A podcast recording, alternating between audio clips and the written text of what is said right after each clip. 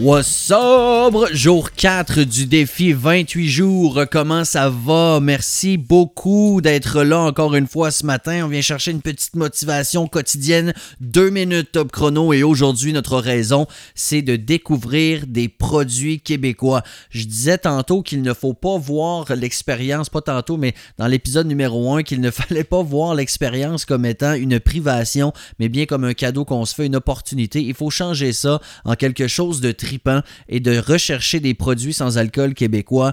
Euh, il y a du stock. Il y a beaucoup de stock à découvrir. Évidemment, dans le cas des bières, il y en a de plus en plus. On peut penser à la compagnie Bière sans alcool qui fait une IPA, qui fait euh, une sour également. Ils vont sortir une, une blonde peut-être un jour. Il y a également Sober Carpenter, il y a la Bocale, il y a le Trèfle Noir, il y a la Voix Maltée, il y a Vrouden qui en font également. Il y a des kombucha. Moi, je suis un grand fan de kombucha. Vous pouvez essayer toutes sortes de marques, Lao, Gotsi, Foodlil, Rise, Kombucha du Mont-Ferréol également il y a de plus en plus des spiritueux sans alcool et ça, c'est tripant également.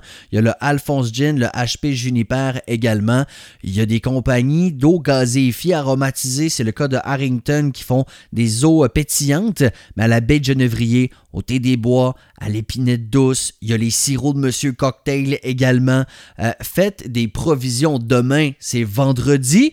On parle de se récompenser. Samedi, on, on parle de s'amuser autrement, mais pour préparer tout ça, euh, pourquoi ne pas aller faire un tour à votre épicerie du coin?